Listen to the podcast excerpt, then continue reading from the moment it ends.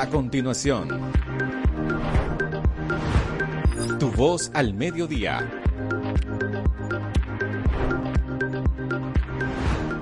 Voz Media Network.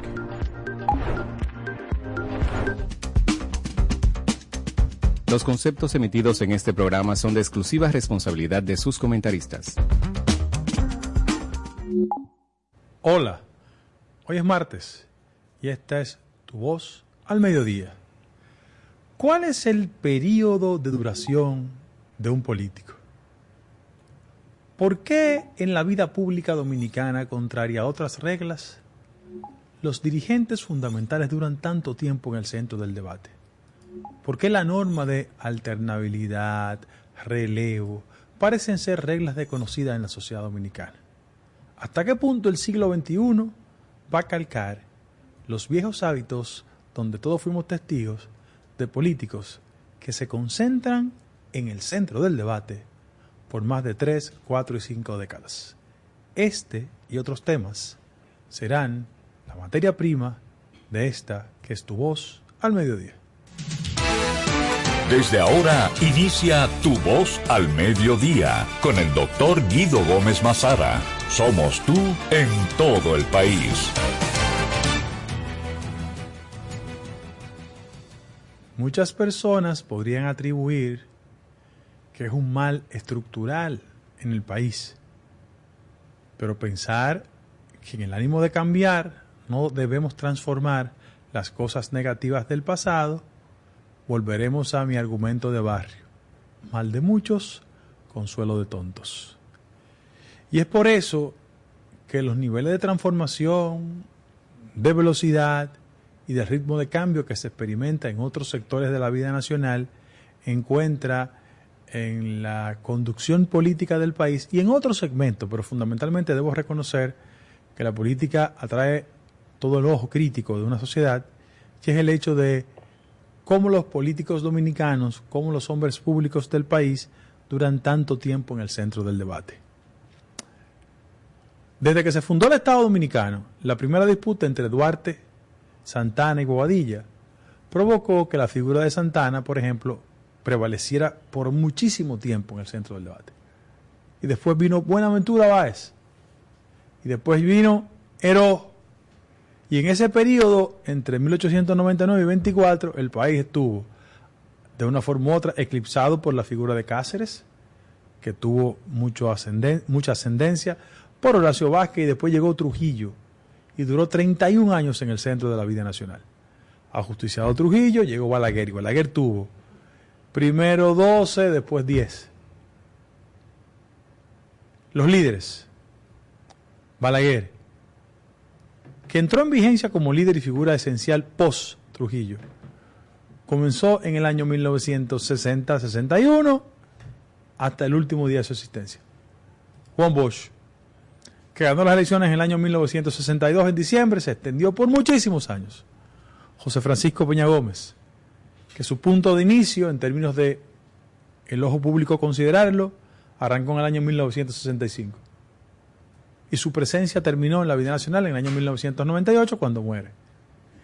¿Qué nos pasa en el país? Y hago este ejercicio. Leonel Fernández ganó las elecciones en el año 1996. ¿En qué año estamos? 2021. 22. 22. O sea que a la vuelta de las elecciones del 24, el doctor Leonel Fernández Reina, porque fue candidato vicepresidencial en el 94, va a estar del 94 al 2004, del 2004 al 14, del 14 al 24. 30 años. 30 años. Danilo Medina. Danilo Medina fue presidente de la Cámara de Diputados el año 1991. 91. 2001. Terminó su mandato en el 20, casi 30 años también. Hipólito Mejía. Fue ministro de Agricultura en el 78, candidato a senador en el 82, presidente de la República en el 2000, hasta la fecha. Sí, lo único nuevo en el panorama es el actual presidente.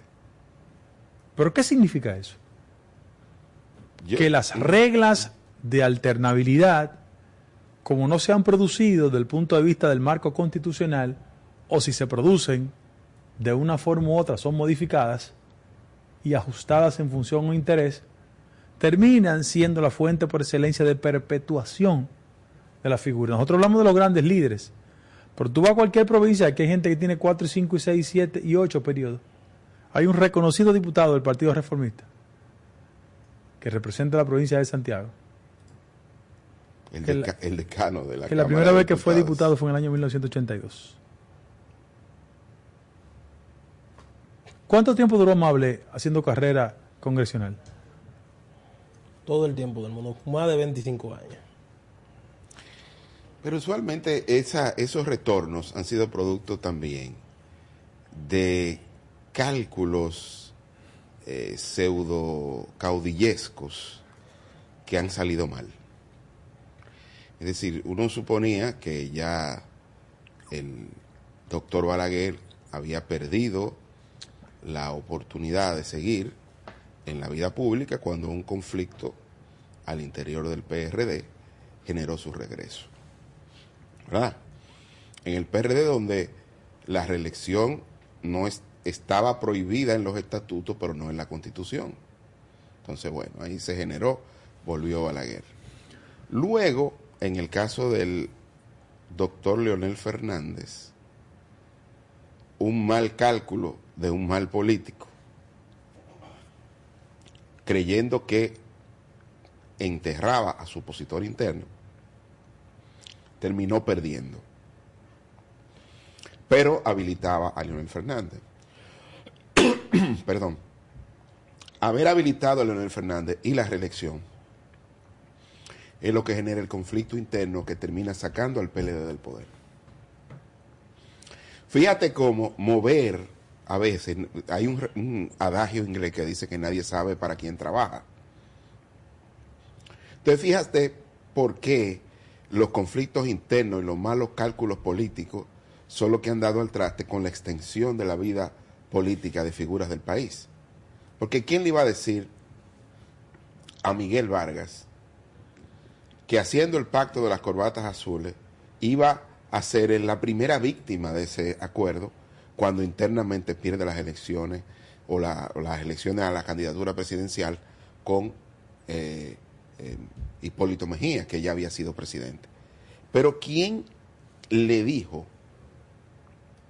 al PLD que eso que se produjo en, eh, digamos, en al interior o un acuerdo entre Leonel Fernández y, y Miguel Vargas, no solo iba a generar problemas en el Partido Revolucionario Dominicano como una división, sino que terminaría también produciendo una división en el Partido de la Liberación Dominicana.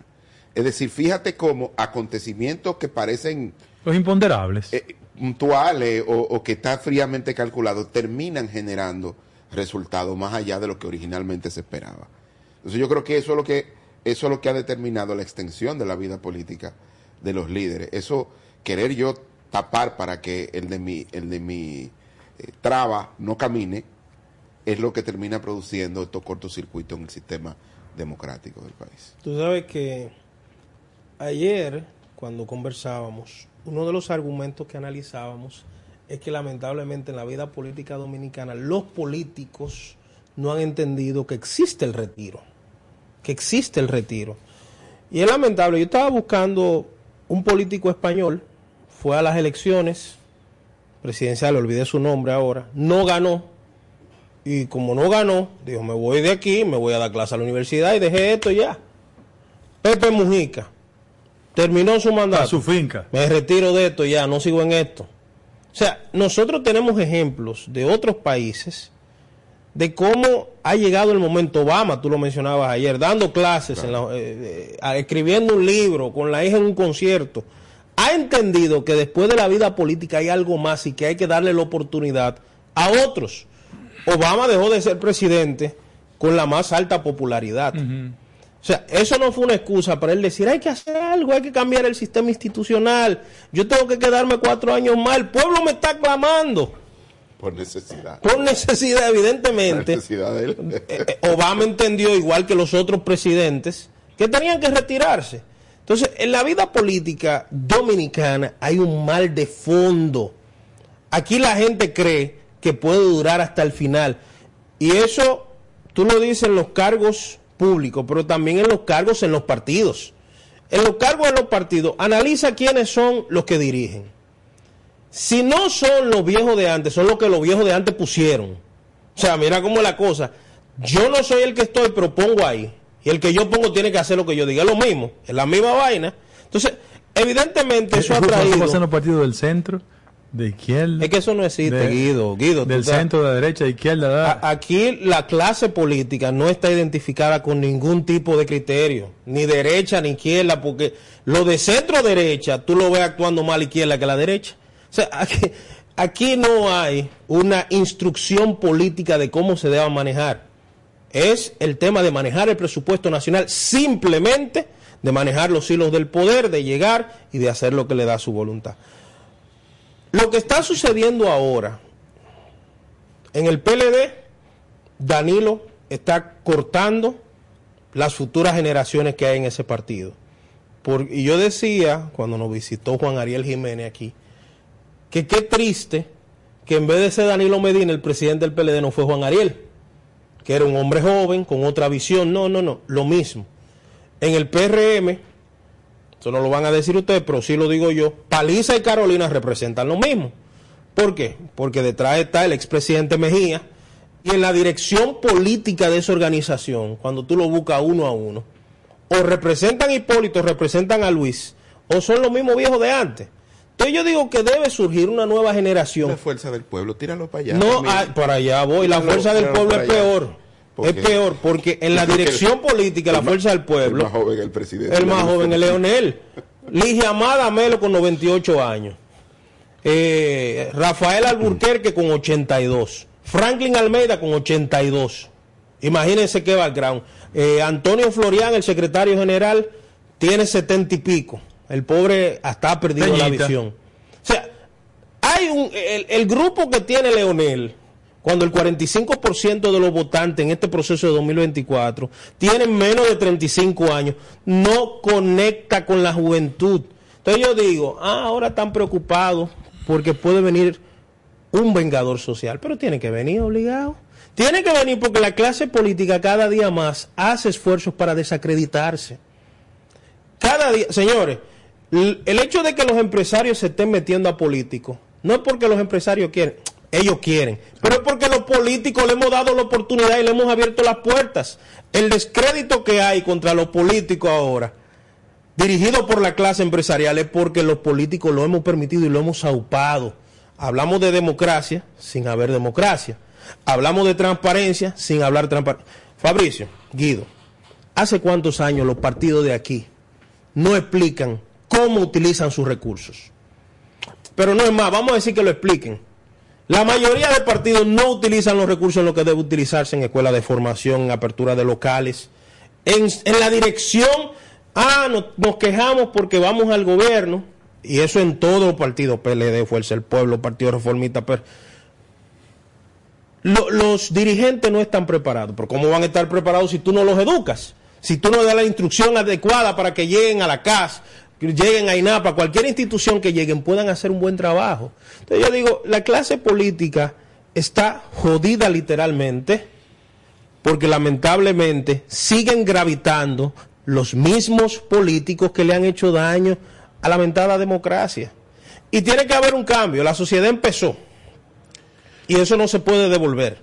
Pero eh, uno, usted habla de los recursos de los partidos usualmente las cuentas de los partidos terminan ignoradas claro. en los procesos electorales. Es decir, deben, hasta lo que no, deben eh, ingresos futuros. ¿Entiendes? No lo digas, es verdad. En manos de los bancos, porque eh, digamos que las campañas políticas son muy caras, cada vez más caras. Entonces, ahí, ahí hay un, tema, hasta dónde le ponemos un tope al, al gasto en campaña. Ojalá y ahora con las redes sociales se pueda reducir eso, porque es un dolor de cabeza. Hmm. Eso no, se va a hacer, porque eso es un tema, lamentablemente, del país. Aquí, aquí hay un problema serio, y es que la mitad no vota y la otra mitad hay que pagarle para que voten. y eso tiene que cambiar esa vaina. ¿Cómo es posible? Los partidos obligatoriamente, señores, el que aspira a diputado tiene que buscar 50 millones de pesos. Uh.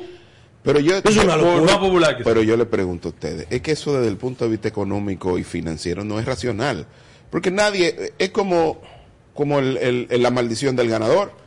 Después que yo gano, tú- tú quieres un bobo. no, un bobo no, Guido. Lo que pasa es que yo, te- a mí una vez me dieron una información de lo que los diputados le deben al, a la cooperativa que hay en la Cámara de Diputados. Desde que llegan tienen que coger unos cuantos millones. Pero hay, diputados que le llegan 10 pesos. Diez todos los- pesos, Sí, eso es así. es una locura. Mire, vamos a una pausa y volvemos con esta que es tu voz al mediodía.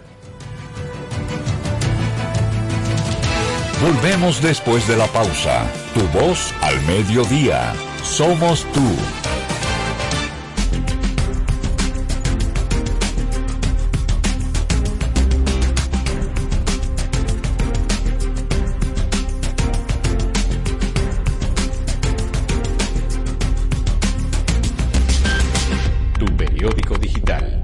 Actualizado las 24 horas.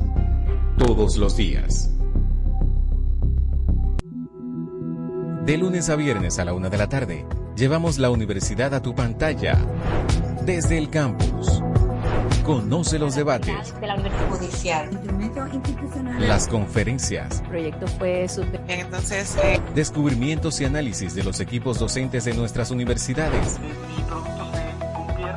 y especialistas invitados. Contamos con 1.585 áreas degradadas con residuos sólidos. Desde el campus, de lunes a viernes a la una de la tarde. Vívelo por Voz Media Network. La televisión llegó a nuestras vidas. Inició sin color, pocos sonidos, pero llena de emociones. La calidad de la imagen evolucionó junto a nosotros. Rompió todos los esquemas de lo que parecía posible. El mundo continúa evolucionando. La televisión también. Brindándote las mismas emociones de siempre. Ahora en la palma de tu mano. Win TVO, televisión en línea gratis, donde quiera que estés. Sí, sabemos lo difícil que es manejar un centro educativo y administrarlo con las herramientas inadecuadas puede traerte cientos de inconvenientes. Lidiar con admisiones, finanzas, calificaciones, registros y avisos suena como una tarea complicada. Sin embargo, todo esto y más puedes resolverlo de forma sencilla y rápida gracias a SAS. Con SAS, todas tus operaciones educativas y administrativas se vuelven más rápidas, eficientes y seguras. Conecta a tus docentes, personal administrativo, padres y estudiantes en una sola plataforma y gestiona todos sus procesos de forma ágil y automatizada. Cualquier persona puede manejar la plataforma gracias a su diseño amigable e intuitivo. Y si necesitas ayuda, cuentas con un equipo de soporte especializado en tecnología y educación. Que la dinámica del Ministerio de Educación no sea una preocupación para ti. SAS está diseñado para escalar y evolucionar junto al sistema educativo nacional. Un sistema de gestión académica para una nueva generación. Al fin de cuentas, de eso se trata. De dedicarse a enseñar. El resto, déjaselo a SAS. ¿Listos para empezar? Continuamos en Tu voz al mediodía. Somos tú. Miren, los que nos siguen, tanto en radio como en televisión, fueron testigos en la tarde de ayer de un ejercicio propio de lo que es tu voz al mediodía, que cada quien opina, tiene su criterio. Y la gente, eh, inclusive me dijo, que nunca habían escuchado a Fabricio tan exaltado, ¿verdad? Que no es el caso de Daniel y mío, que siempre le ponemos mayor sazón a los comentarios. Parece que la gracia de Dios acompaña a nosotros los mortales. En este momento en que nosotros estamos conversando, el Ministerio Público acaba de anunciar que el exdirector de la OISOE acordó, primero se declaró culpable. Yo creo que es un gesto que en términos de la negociación jurídica es Sí, correcto. eso es- correcto. vale todo ahí ya. Pero en tú- segundo lugar, ese ciudadano no solo acordó declararse culpable, sino que se comprometió a devolver 100 millones de pesos. ¿Cómo? Así mismo, 100 millones de pesos.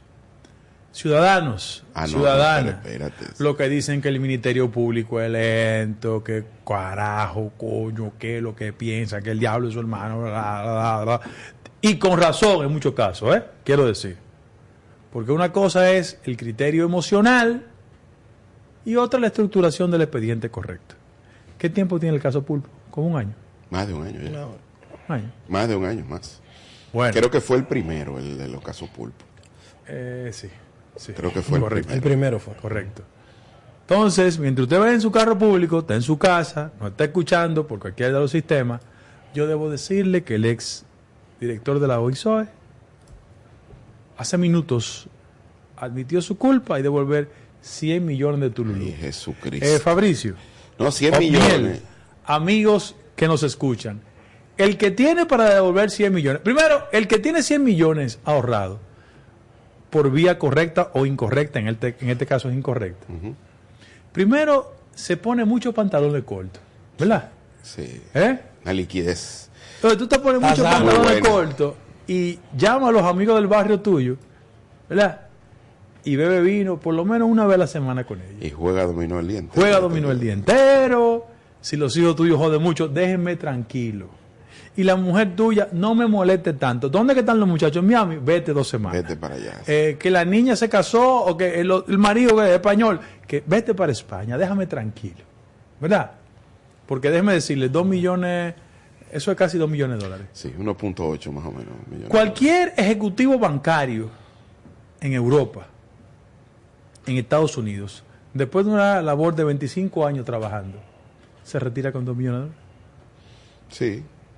Se va Después pa- de- se va pa' Miami. Después de 25 años. Se va para Miami, tiene una pensión cómoda, ¿no? ¿verdad? Y termina sus días de manera principesca. Entonces, ustedes dos que ayer decían lo que decían, con sus razones, debo decirle que en estos momentos el señor Pagán le está devolviendo al Ministerio Público 100 millones de pesos.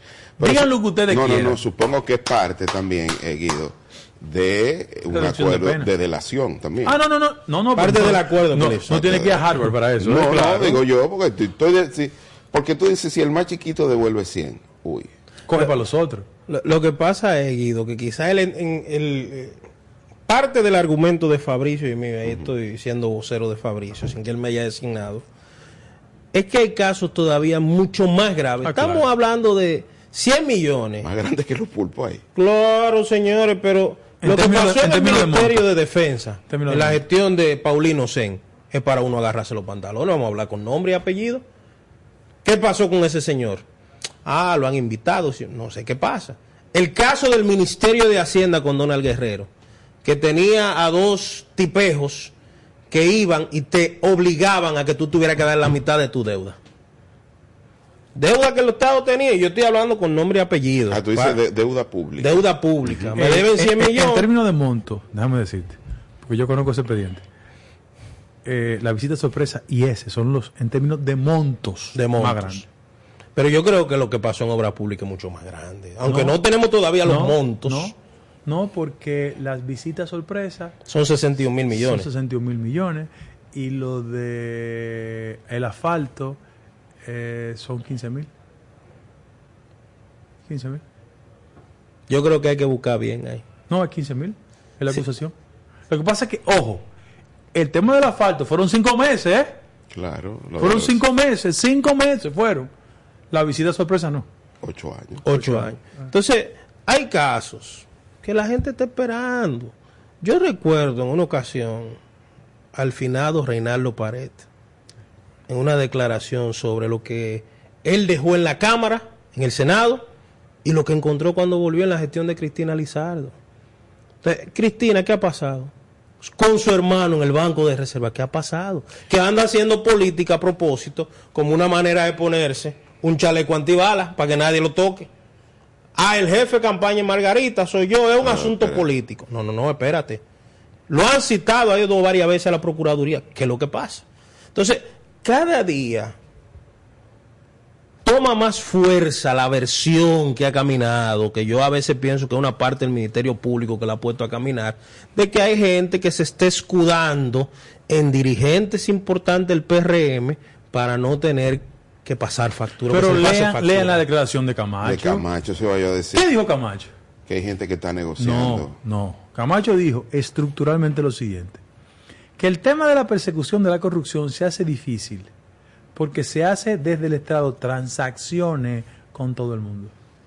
Ya. Exacto. Muy Él dijo eso, fue. Muy potente. ¿Eh? Exacto. Él dijo eso.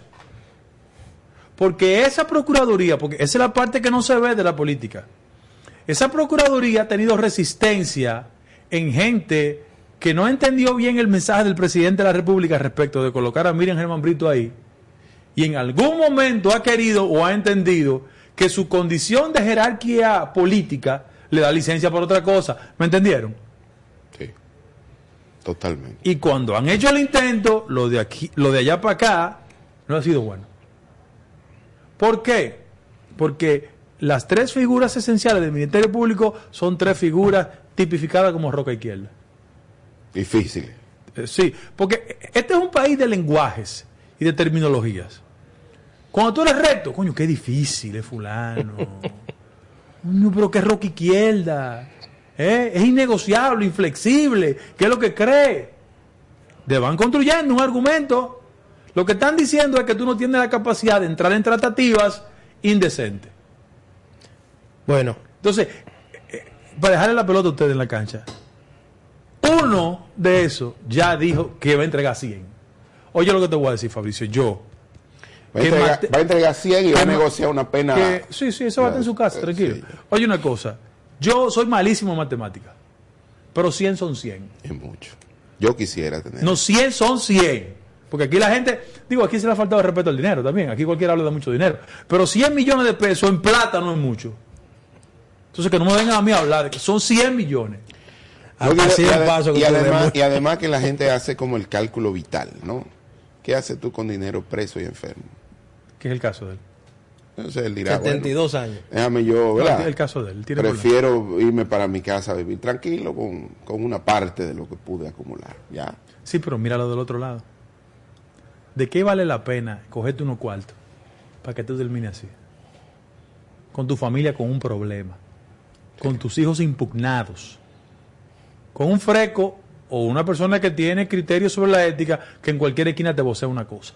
Ah, no, no, Guido, espérate una cosa. Las penas son de carácter personal. Sí, sí, sí, sí, sí, sí. Hoy Pero- soy, vaina, usted Sí, ya. de personal, muy bien, porque tú vives en Suiza. No, está bien. Yo vivo, Suiza. yo vivo en este país. Todo este el mundo país. sabe lo que acosan a los hijos en el colegio. Todo el mundo sabe lo que le pasa en la reunión del colegio cuando los muchachos se juntan. Lo votan. Todo el mundo sabe. Todo el mundo aquí sabe. Entonces, injustamente de paso, ¿eh? Sí, lo votan. En el colegio que lo votan. Entonces, señores, mírense en ese espejo. No digo por lo que se fueron. Es por lo que están. A mis amigos, mis compañeros de partido. Mírense en el espejo de esos. Lo que pasa es que ayer, en el caso de O'Neill y mío, estábamos diciendo algo. Los tiempos judiciales no tienen nada que ver con los tiempos políticos. Pero los tiempos políticos influyen en los tiempos no solo judiciales, sino de la vida. En una sociedad como esta, con una cultura política que la definimos eh, tan conchoprimesca, ¿verdad? Es más, mira, te voy a dar un dato. Le voy a dar un dato, Entonces, mire. en la medida en que se acerquen los procesos internos y la campaña, cada vez va a ser más difícil eh, poder deslindar el argumento de la coyuntura política de la No, velocidad mira lo que legal. pasa. Es que la gente, lo que pasa es que la Procuraduría no tiene prensa. No. Porque tener prensa en este país es distribuir mucho cuarto. ¿Verdad? Yo le voy a dar un dato. Para que tú veas que ellos tienen un sentido de sensibilidad y de racionalidad. Le voy a dar dos ejemplos. Aquí hay una persona que tiene un tema pendiente. Y que en diciembre iban a entrar ya en la etapa final. Se le murió su esposo. Ya. Tú sabes a qué yo me refiero. Y ellos entendieron que había que darle tres meses. Te digo una cosa. Humanamente yo estoy de acuerdo. No, no, claro. Claro. No, ¿Eh? claro, claro. Humanamente yo estoy de acuerdo con eso. Dejen eso, dejen eso para marzo, dejen tranquilo, dejen eso para marzo, para abril. Porque, oye, una gente que tenga un tema así y se le muere eh, un familiar, ¿verdad? Tú no vas a ir para arriba de ellos. Uno, dos. Aquí hay un tema con otro militar. Que su esposa tiene el tema. Se le murió el papá. ¿Ustedes sabían eso? Al militar se le murió su papá. Recientemente sí. Recientemente en se le murió su papá. eso no es detener la justicia, eso no es negociar, eso no es nada. Eso es decirle, Una señores, pausa estratégica eh, y humana. El sentido de prudencia, el sentido Claro. de humanidad tiene que prevalecer. No es que sea negociado y que sea. Oye, pero, pero una gente que está preso, entonces le muere su papá. Y, o- oye lo que te voy a decir. Yo, eh, todo el mundo sabe que yo soy duro en ese tema. Pero yo tengo el testimonio de ese oficial que está preso. Y la gente me está diciendo a mí, que, no, yo una vez fui a visitar a un amigo, amigo de nosotros, que estaba preso. Y era, pero tú estás bien aquí, porque tú tienes gente, no, bien estás tú. Que puede irte a la hora No, que no, quiera. no, aquí, el que está aquí no está bien. Eso, eso es mentira. El que está bien está aquí está preso. Entonces, ese joven, oficial, superior, su papá se le murió en La Vega. Se le murió la segunda semana de diciembre, la tercera. Y, bueno, le dieron la oportunidad de pedir a su padre. Pero obviamente, Guido. Me dice ese muchacho que estaba ahí, que es oficial también, que cuando él tiene un niño especial, que cuando el niño especial vio a su papá, ahí se genera una crisis. Entonces, la justicia tiene que ser dura, pero hay imponderables que tú tienes que decir, pero espérate. Entonces, eso no lo sabe el 99.9 de los ciudadanos. ¿Por qué? Porque si tú no conduces correctamente eso, tú puedes transferir un gesto de justicia en un abuso, Claro. en un exceso. Repito, hay que tener mucho cuidado. La justicia que siga funcionando a toda máquina. A toda máquina. Pero eso, eh, volviendo al mundo de la política, ¿qué es lo que uno percibe? Hay un cúmulo opositor innegable. Cuando digo un cúmulo, es como que se están juntando eh, la mala fe con la gana de joder. Se está juntando. Y se le está juntando al partido de gobierno y al presidente de la República. ¿Qué está pasando? Bueno, ayer es una muestra de que él tuvo un almuerzo con directores de medios de comunicación y líderes de opinión para tener algo como más, más frente a frente, más decir, miren, tres temas, los tres temas que tienen el gobierno pegado a la pared. El aumento de los combustibles con una ley que va a mandar para modificar la ley de hidrocarburos. Eh, el tema de compras y contrataciones, que va a modificar la ley de compras y contrataciones. Y el tema del contrato de fideicomiso de Punta Catalina. Esos fueron los tres temas que se trataron ayer.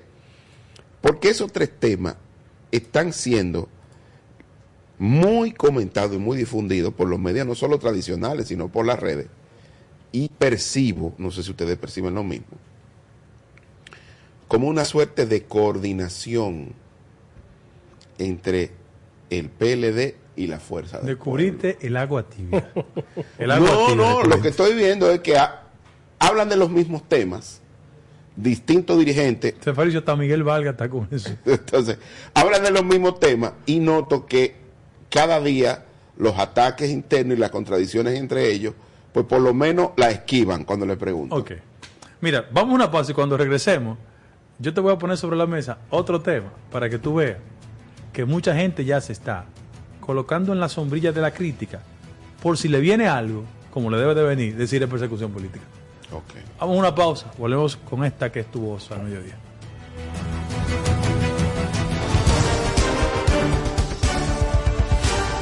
Las informaciones más relevantes en los Estados Unidos y el mundo Estados Unidos por la frontera de Canadá. En el documento el secretario en El Mundo al Día. Informaciones, hasta mil migrantes entrevistas, de alguna manera dar una apertura. reportajes se ha hecho en la historia del país. en vivo desde Washington para todo el planeta. El Mundo al Día, de lunes a viernes a las 2 de la tarde. Vívelo por Voz Media Network.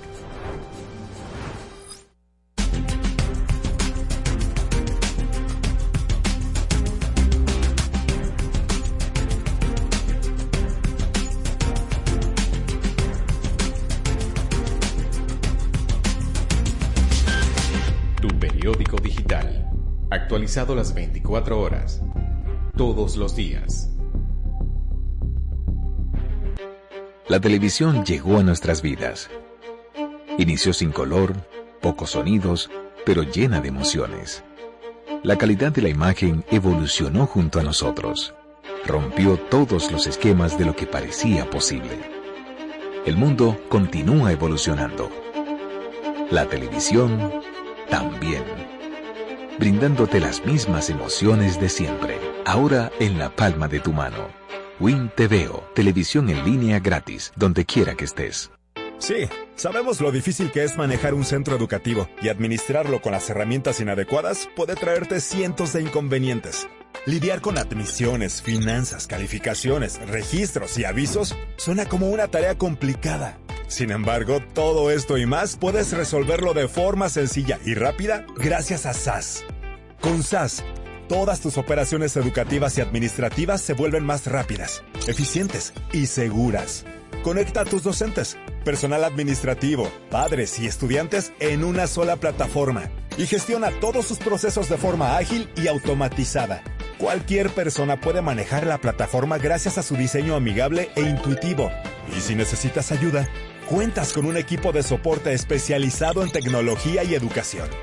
Que la dinámica del Ministerio de Educación no sea una preocupación para ti. SAS está diseñado para escalar y evolucionar junto al sistema educativo nacional. Un sistema de gestión académica para una nueva generación. Al fin de cuentas, de eso se trata. De dedicarse a enseñar. El resto, déjaselo a SAS. ¿Listos para empezar? Dale la vuelta al mundo conociendo las curiosidades más interesantes. Conoce más. Descubrimientos. Cultura. Naturaleza. Ciencia. Conoce más. Vívelo por Voz Media Network. Continuamos en Tu Voz al Mediodía. Somos tú. Miren, volvemos en este bloque. Les voy a dejar esta pelota. Para que ustedes vean cómo en ese argumento ustedes tienen razón. La pasividad o las expectativas respecto a los temas de corrupción lentos van a terminar constituyéndose en el escudo defensivo de mucha gente. Les voy a dar esta información. Que hay un ministro, ex ministro, que la auditoría está hecha. Hecha. Eh, el desfalco. De arrancar hay dos mil millones de pesos que no aparecen.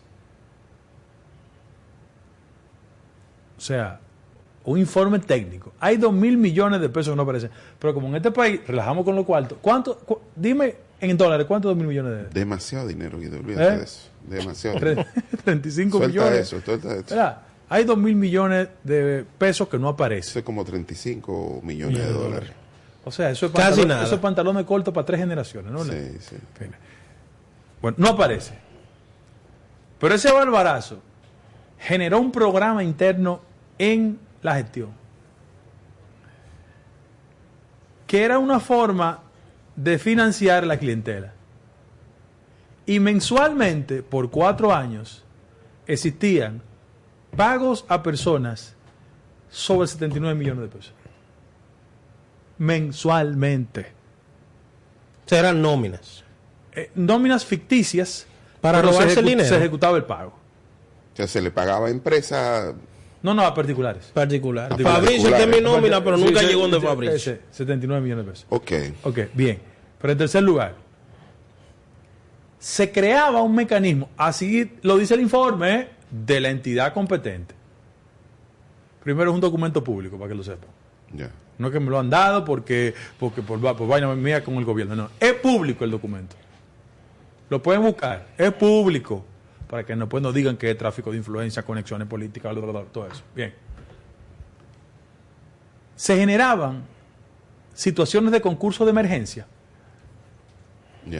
para burlar los requerimientos ordinarios de la ley y eso caer en ciertas manos. Hay una empresa, una empresa, por ejemplo, eh, que construyó, modificó cosas, que hay sabrosuras, una empresa. Y cuando eso pase, ustedes verán las reacciones mediáticas porque hay gente vinculada, asociada a los medios de comunicación que aparece en esa auditoría. Se sacan la lotería. Sí. sin, sin jugarla. Sin jugarla. ¿Por qué? ¿Cuál es la otra cosa? Pero yo te voy a preguntar algo ahí. Te voy a preguntar algo. Esa información que tú tienes la tienen las autoridades Sí, sí, sí, sí. y la de inteligencia. No de inteligencia, es que el documento es público. Al público el documento. Público. Ahora yo te voy a preguntar algo aquí que no lo sepa nadie. Eh. Esas personas que potencialmente, supuestamente, porque hay que defender, ¿verdad? No, la de presunción de la inocencia. presunción de inocencia. Tienen participación en el pastel publicitario del gobierno. Actualmente sí. Ya. Solo era, No más preguntas, no, no, no, solo era esa curiosidad, porque pueden tener, porque hay que presumir la, la presunción de inocencia se mantiene, ¿no? Sí. Eso digo. Porque mira cuál es el problema. Han mal creído que haciendo inversión publicitaria en las llamadas bocinas neutralizan fuentes de ataque que antes la calificaban como instrumento desacreditado. Entonces usted no puede pararse en el Parque Independencia, cuestionar la prostitución y andar borracho con una prostituta. ¿Me está entendiendo? Sí, hay como una ingeniería política que uno no, no está descifrando. Entonces, cuando salga esa documentación, que es pública, repito, ustedes van a encontrar algunas colindancias. Y otra cosa, que es una maldición de la vida política dominicana y de nosotros los políticos. La gente es muy propensa a generalizar, aunque no es justo, pero es cierto. La mayoría hace eso. Y lo advierto por aquí. Político, comunicador, no metan a sus hijos y a sus hijas en vaina de nómina pública. Porque cuando llega una investigación, después sale sus hijos, sus hijas, sus familiares metidos en una vaina que no tienen nada que ver. Claro. Y no hay forma de defenderlo. Eso Si es como la- trabajan, no, si trabajan. No, no, si no. están- Es que el caso no es que no trabajaba. Ah, porque el informe hace una relación. Ok, dice, no venía a No, trabajar. no, no venía. Jesucristo. Eso es como la auditoría que hacen del sector eléctrico que se está trabajando. Hay una compañía de un famoso comunicador de las mañanas, una compañía de su mujer, Sí, sí, que sí. aparece como la principal suplidora de postes de, De luz de en luz. todas las, las entidades del sector eléctrico. Pero fundamentalmente en el sur. Una casualidad y una suerte que nadie la ha logrado, pero ella lo logró. Pero eh, yo le voy a decir a usted de algo, yo le voy a decir a usted de algo. Ese comunicador fue funcionario público. No. Pues tiene todo el derecho del mundo. ¿eh? Hay un solo problema. Tiene todo el derecho Hay, del hay un mundo, solo problema en eso. a que su esposa, él suplan bien. Si usted es suplidor del Estado y usted no trabaja en ninguna dependencia pública, usted puede legítimamente hacerlo. Hay un solo problema en todo eso. Nadie está en contra de que supla. El problema es que los procedimientos de adquirir esas licitaciones no fueron transparentes. Ahí es donde. Es el único problema. Fabricio, aquí existían comunicadores que tenían compañía para supervisar hospitales. ¿Me entendiste? ¿Qué diablo tiene que ver un comunicador con suplir hospitales? Primero, su naturaleza profesional no lo vincula a eso. No, es interesante decir que todos esos procesos que se hacían, las impugnaciones que hacían los demás participantes están ahí. Ver, ¿Cómo esta yo- gente me ganaron? Yo quiero si yo volver- tengo la mejor A oferta. ver, yo, esto, quiero, lo no se yo- yo quiero volver al tema, eh, porque aquí es para, es para saber distinguir la paja del trigo. El tema de que alguien, usted sea un comunicador afín a un gobierno, a un partido, a lo que sea, y si usted no es funcionario público, usted puede legítimamente suplir bienes y servicios al Estado. Nada se lo impide. Y que su esposa tenga una compañía que supla bienes al Estado y servicios. Tampoco nada se Te lo repito que no estamos discutiendo eso, ¿eh? Es lo otro.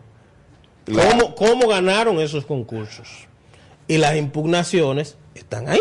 Bueno, pero- Por ejemplo, hay un concurso que se dio en el este Ujú. para suplir 300 transformadores,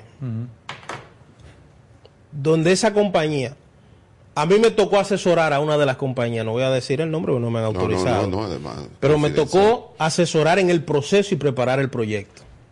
No había forma humana, Fabricio, de que nos ganaran.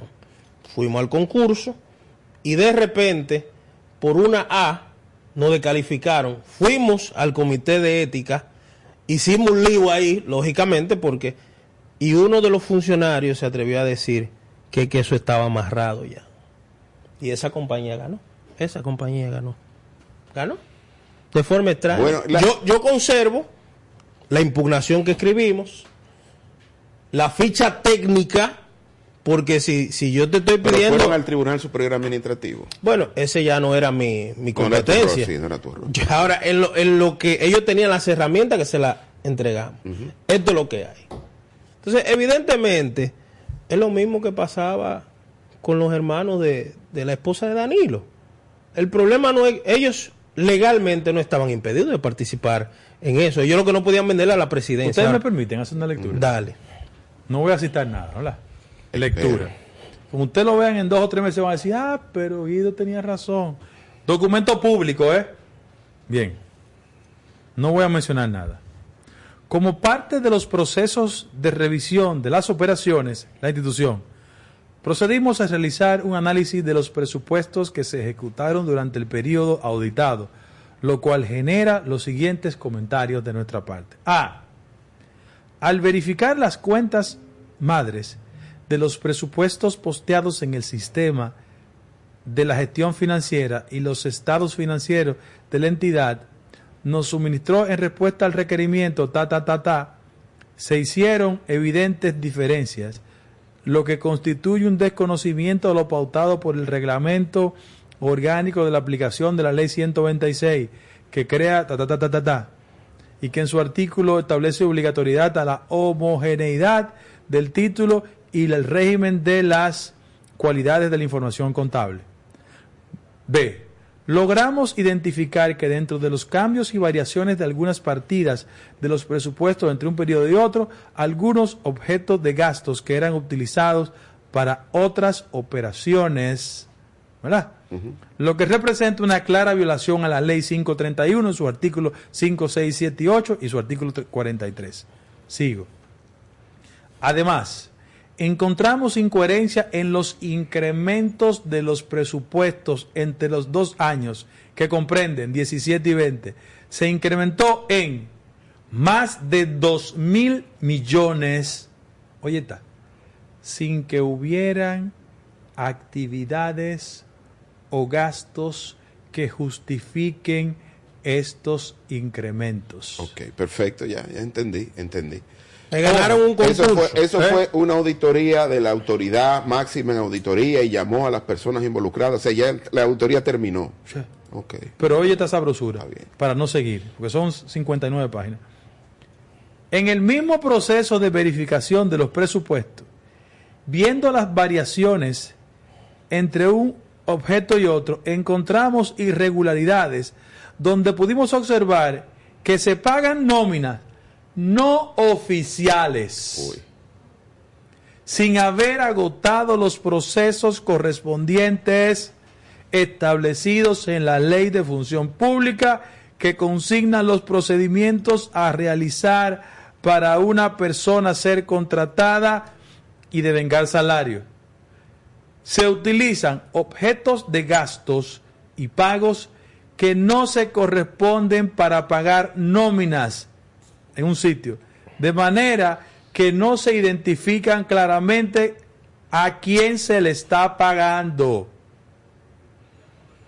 Con estos casos, las nóminas pagadas, tal, tal, tal, tal, tal, tal, tal, le costó entre el año 18 y 19 389 millones de pesos. Esa nómina no. Esa nominilla, esa nómina no. Eso era no echar gasolina. No dentro de la. 389 Pero en un millones. año, 389 millones de pesos. Coño, ¿y qué es lo que está pasando en es este mucho, país? Es mucho, es mucho. Una gasolinita. Señores, 300, porque ven acá, aquí la gente le falta el respeto al dinero. Y yo lo que pienso en la gente que se levanta temprano en este país. Que es la mayoría. A trabajar, ¿verdad? Y no tiene los ahorros. Que un pendejo, una pendeja, disponga de 389 millones de pesos. Por eso, esos son No, 60 pero- millones de yo, dólares. pero claro, y a, y al que, y a los que tenemos que trabajar para producirlo, sabemos No. lo que cuesta. Sabemos lo que cuesta. Úseme la presión a esta hora, porque la gente debe, debe que estar tranquila, o va a comer, que sé yo cuánto, va en el carro, pero, o está en la oficina. Señores, esto no es para lo que se fueron nada más, esto es lo que están. Que se miren en ese espejo. Que se miren en ese espejo. Dejen de estar dejándose orientar por gente de que no, no, yo, yo te oriento. Yo tengo mayor destreza. No hay problema.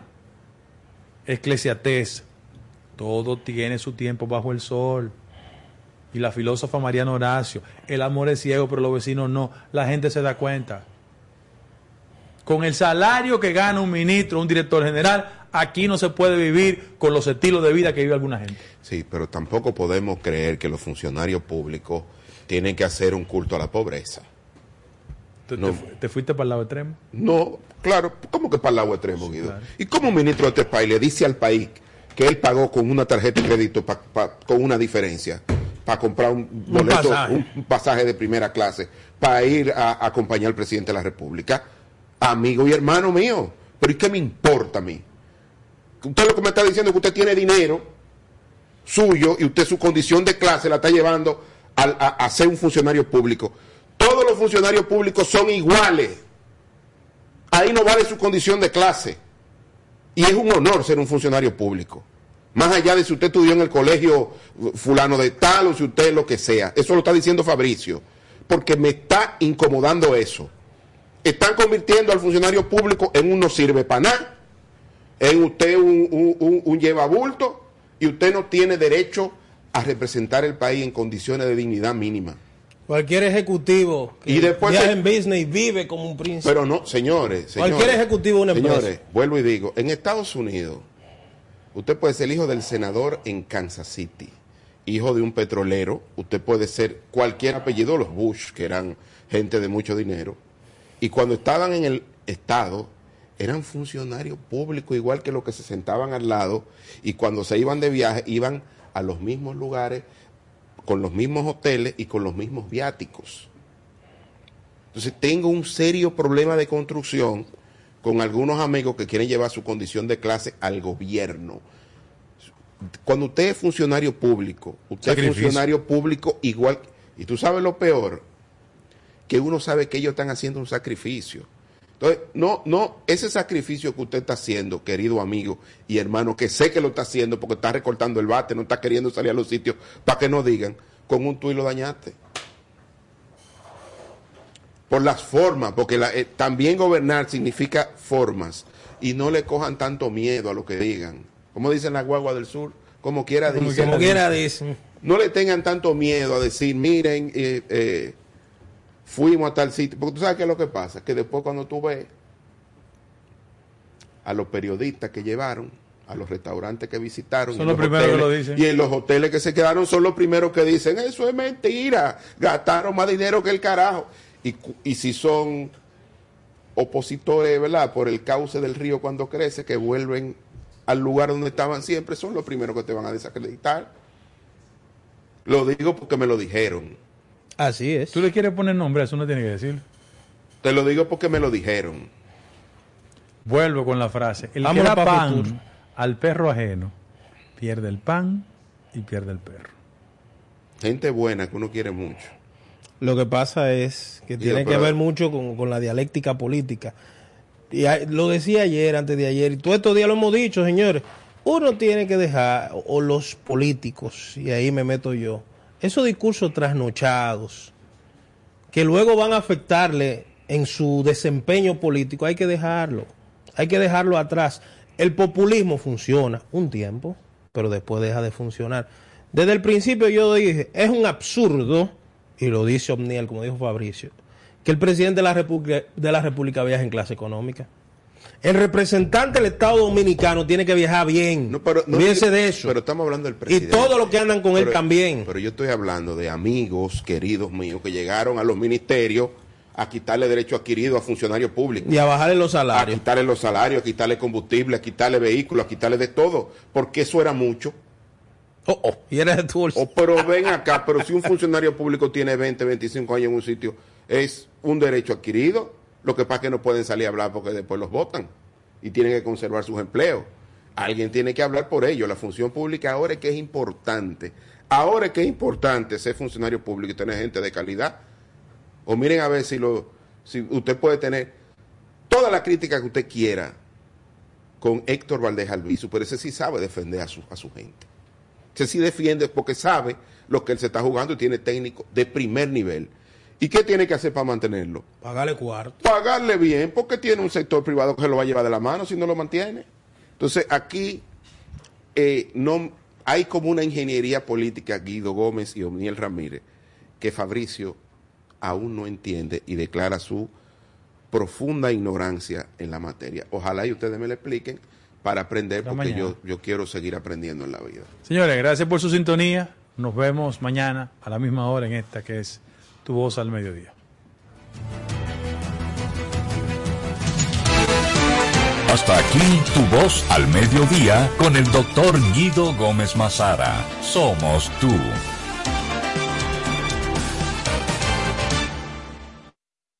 A solo un clic www.super7fm.com. A continuación, la cuestión. escucho la cuestión. Super 7 FM, HISC, Santo Domingo, República Dominicana. La Comisión Europea aborda en Irlanda su plan contra el abuso infantil en Internet. Y ahora las noticias del portal super7fm.com.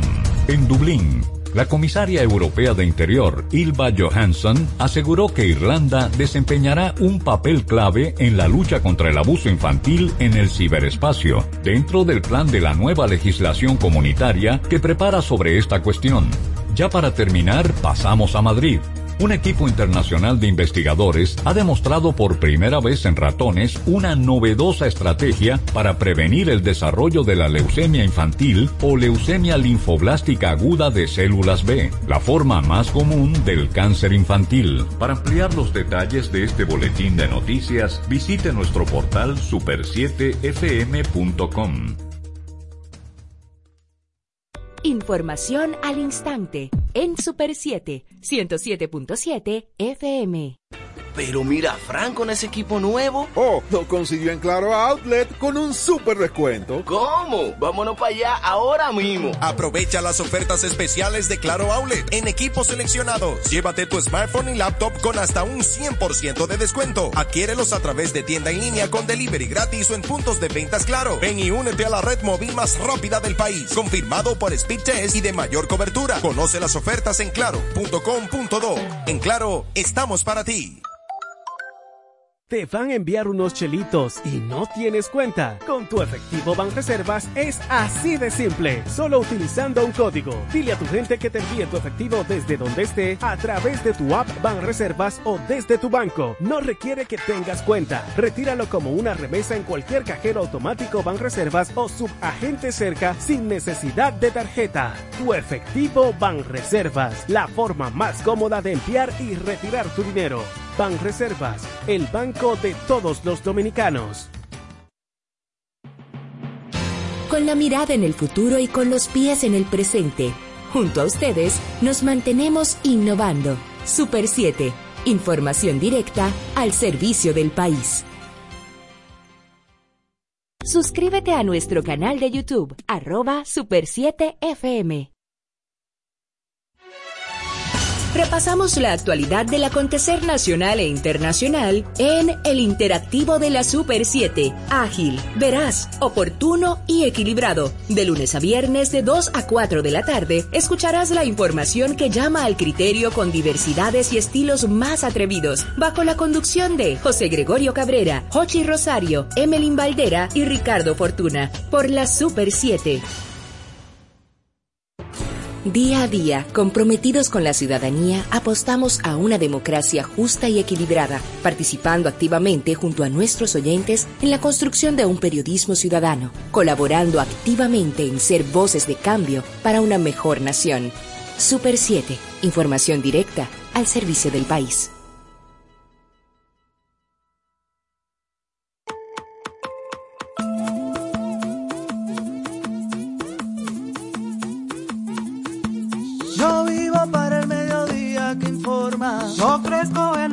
Que educa. Veo el conocimiento en todas sus formas. Yo soy denuncia, noticia y cultura. Yo vivo en la calle que se apasiona. Soy sociedad que clama justicia. Creo en el ciudadano que se cuestiona. Cabeza y corazón aclaran la vista. Yo soy del pueblo que tiene memoria, la libertad me la da la información. Todos los días se escribe una historia, por eso al la cuestión. Oh,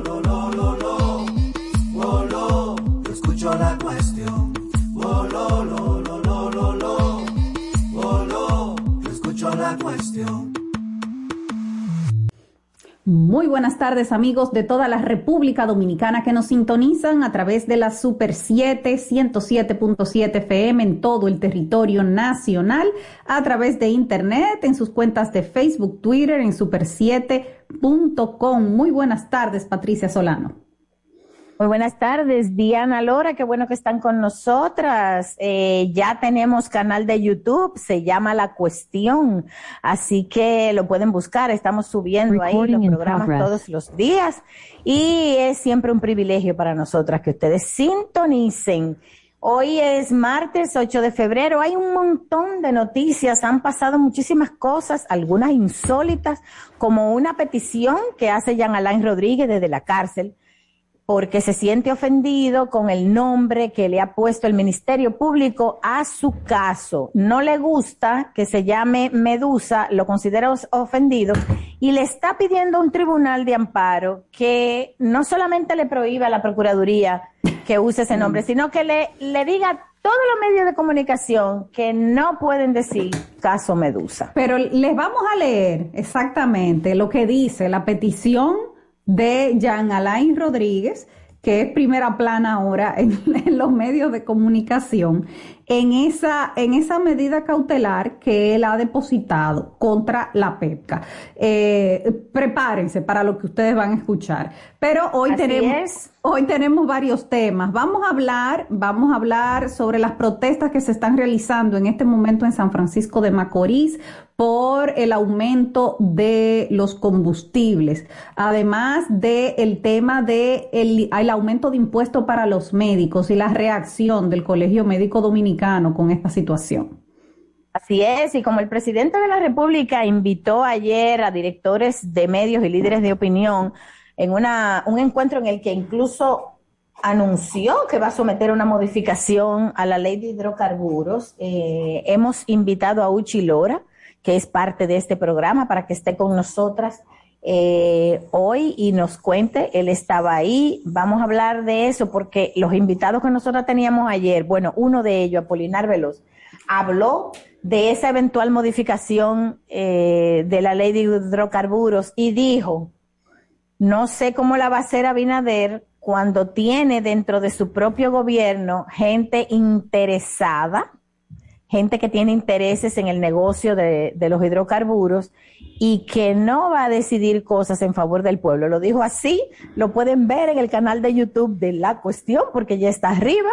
Eh, así que hay mucho que hablar en ese sentido. Mira, entonces hay, no, hay noticias que vienen, Patricia, hoy desde el Vaticano. Las impactantes declaraciones de, de Ratzinger, el ex papa, el Papa emérito. El Papa emérito, pero para que la gente me entienda bien, el ex Papa, pero que todavía está vivo, por eso es Papa emérito, y su respuesta ante las acusaciones y las revelaciones de una investigación en la arquidiócesis de Múnich durante la época, el tiempo que él fue la cabeza de esa arquidiócesis y les adelantamos que el Papa emérito está pidiendo perdón.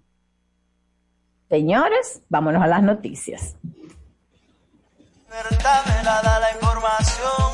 Todos los días se escribe una historia. Por eso al mediodía yo escucho la cuestión. Oh, lo, lo, lo, lo, lo, lo. Oh, lo, yo escucho la cuestión.